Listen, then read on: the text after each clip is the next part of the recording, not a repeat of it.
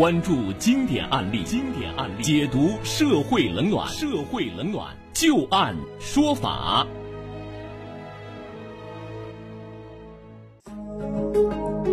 好的，欢迎大家继续关注收听由知金和律师张玉柱为您带来的旧案说法。接下来我们再来和大家说一个案子啊，这个案子同样也是有关于一场意外的。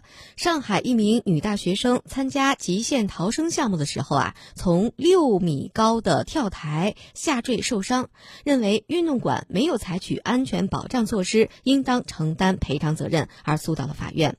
上海市浦东新区人民法院是作出了一审判决。那接下来我们就来详细了解。一下这个案例的经过，看看最终运动馆是否要对这名女大学生玩跳楼项目导致九级伤残要承担责任。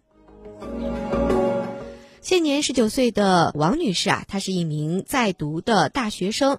二零一七年四月二号下午，她和小陈儿等同学来到了上海市浦东新区康山路上的一家运动馆，叫做极限跳跃。这个极限跳跃运动馆，它的微信公众号就介绍啊，说这个运动馆有着高空跃池等设备，宣传他们跳楼极限逃生项目，普通人都能够参加。那小王和小陈他们一起报名参加了这个项目，而小王为此是支付了一百一十八元。这个项目的基本内容是，参与者在没有安全带、安全帽等保护设备的情况下，从高台跳落到地面的气垫上。高台距离地面的高度分别是两米、四米和六米。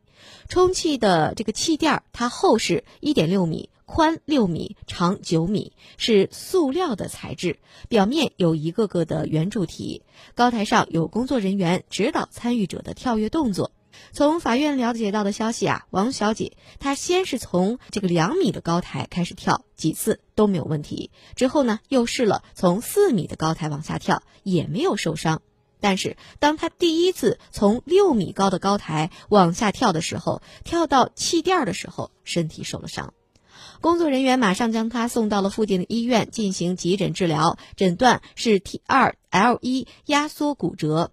之后，小王啊在其他的医院进行治疗、做检查等等啊。运动馆经营公司是垫付了医疗费用八千零六十六元，同时还应小王的要求垫付了护理费、住宿费等等，一共是四万三。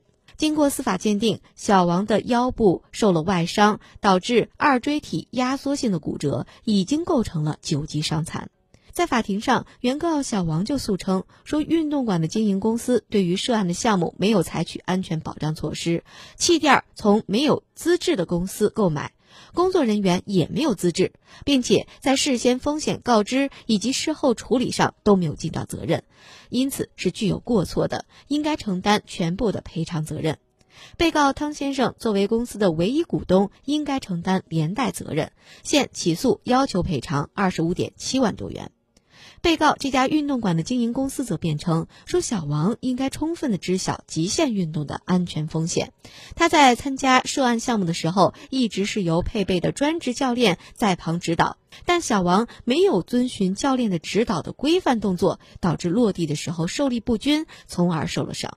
而且公司还称啊，说运动馆的气垫是符合国家标准的，已经充分的履行了安全保障义务，因此呢，他们没有过错，不应该承担赔偿责任。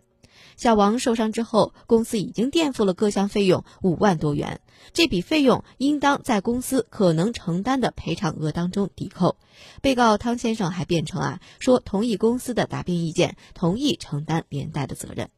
审理过程当中，同学小陈也到庭作证了，说他和小王啊等人参加这个项目，工作人员没有告知项目的风险以及注意事项。从高台跳下之前，有教练在旁边简单的告知示范动作，但是他们落地之后感觉这个气垫比较硬，除此之外没有其他的保护措施。法院经过审理之后认为，涉案的项目是在无安全保护措施的情况下，从离地较高的高台跳下，具有较高的人身危害性。那么，因此项目的经营者就应当负有较高的安全保障义务，在安全风险的提示、警示、安全保障设施的规范配备以及工作人员的谨慎操作等方面，应该全面、严格的履行高于一般经营项目的安全保障义务。法院认为，由于被告公司没有举证证明其在参与者参加该项目之前已经明确的告知了这个项目存在的安全风险，没有举证证明涉案气垫来源于正规生产商并且符合安全标准，也没有举证证明他们的工作人员对于参与者的跳跃动作的指导是符合安全规范，或者是他们的工作人员具有相应的指导资质。而且他们还没有举证证明，他们采取了其他的安全保障措施。结合这个项目的危险程度，这个项目是有偿盈利性的活动，可以认定被告公司在涉案项目当中没有尽到基本的安全保障义务，具有重大过错，应该承担相应的侵权责任。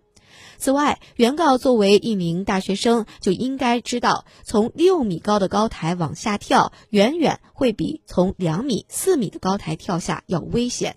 但是，仍然自主决定在没有安全保护设备的情况下从六米往下跳，可以认定没有充分履行自我保护义务，也应该自负一定的责任。因此，最终法院判决结果啊，由被告公司承担百分之九十的赔偿责任，公司的唯一自然人股东汤先生承担连带的责任。因此，除了已经支出的钱款之外，被告公司还应该赔偿原告十八点九万多元。那接下来，我们利用最后的三四分钟的时间啊，听一听张玉柱律师对于这个案子的分析和点评。第一句话就是说，脑子是个好东西，千万别随便把它扔了。你说。你这个气垫的这种表面上这种力，那叫张力，是吧？你肯定比水的张力你要大得多。六米的地方跳下来，跳到水里你都可能受伤。对，你说你跳在上面能不受伤呀？嗯，是吧？你都不想一想，整个一个傻丫头。这是第一个问题。第二个问题呢，就是说，气垫这个生产商需要不需要资质？这个东西咱搞不明白，但是我想应该不需要资质。是吧？你生产这个气垫子太平常了，在，你你是吧？你应该这里边装上气吧，咕噔就像我们看电视一样，咕噔调到里边去，是吧？这个肯定不需要这种资质，但是他有合格证就行了。第三个就是说，即使他没有资质，那气垫他也没漏，是吧？他要能达到国家标准就行了。说你没达到国家标准，国家达标准这个规定的要软一些，你打你的就比较硬一些。是吧？那么在这时候可能把肋骨一蹲蹲断了。那么在这个时候呢，应该说你气垫你就有了问题了，是吧？所以说他这个他得做出指，嗯，这个这个经营者在这里证明这个问题。嗯。第四个问题呢，就是说呢，这个经营者说的这个说的好，说你经营者呢，你应该明确告知风险。对。是吧？你想想，他可能不可能告知你风险，告知你风险你就不玩了。是吧？就跟就跟我们做手术一样，你应该告知风险。说做个阑尾炎，我就开始告诉你了。第一，你可能感染；第二呢，你可能麻药，你可能过敏，过敏你就玩完了，是吧？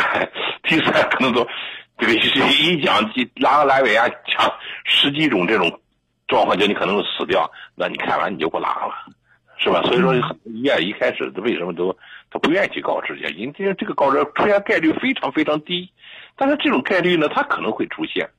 是吧？可能但是现在的医院呢，因为什么？他老输官司，是不是啊？所以医院现在危险，我也得告，我也得告诉你，医生可以给你解释，这种概率可能弹不到你脑袋上，但是也有可能弹到你的亿分之一，也有可能弹到你脑袋上。他这个东西，他也可能这个干嘛？所以说现在医院开始告知了，那这些经营者呢，他可能就不去告知了，是吧？这个东西呢，应该是他的主要问题。是。呃，第五个问题呢，他就说是你这个采取法院的这个，你看我们。很多官司打了是吧？法院都是你应该采取安全保更高保护措施，可怎么采取？他也没一个这个这个这个这个具体的一个明确的指示，他只只只是这么一说，是不是啊？其实这个东西，高升高空逃这个逃生这个这个项目呢，他他本人他就得模仿真实发生的情况。你要真实发生情况，还能在你腰上再给你套一个东西啊？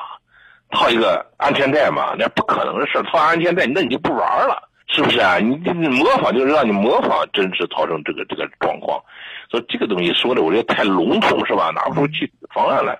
所以说呢，这个东西呢，其实呢就在给经营者呢就在提个醒。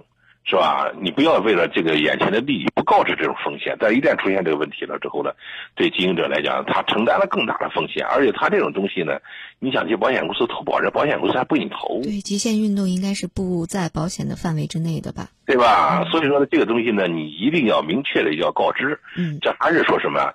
市场不规范造成的。是。是吧？随着我们国家经济改革深入，市场逐渐规范以后，这个问题会逐渐减少的。嗯嗯。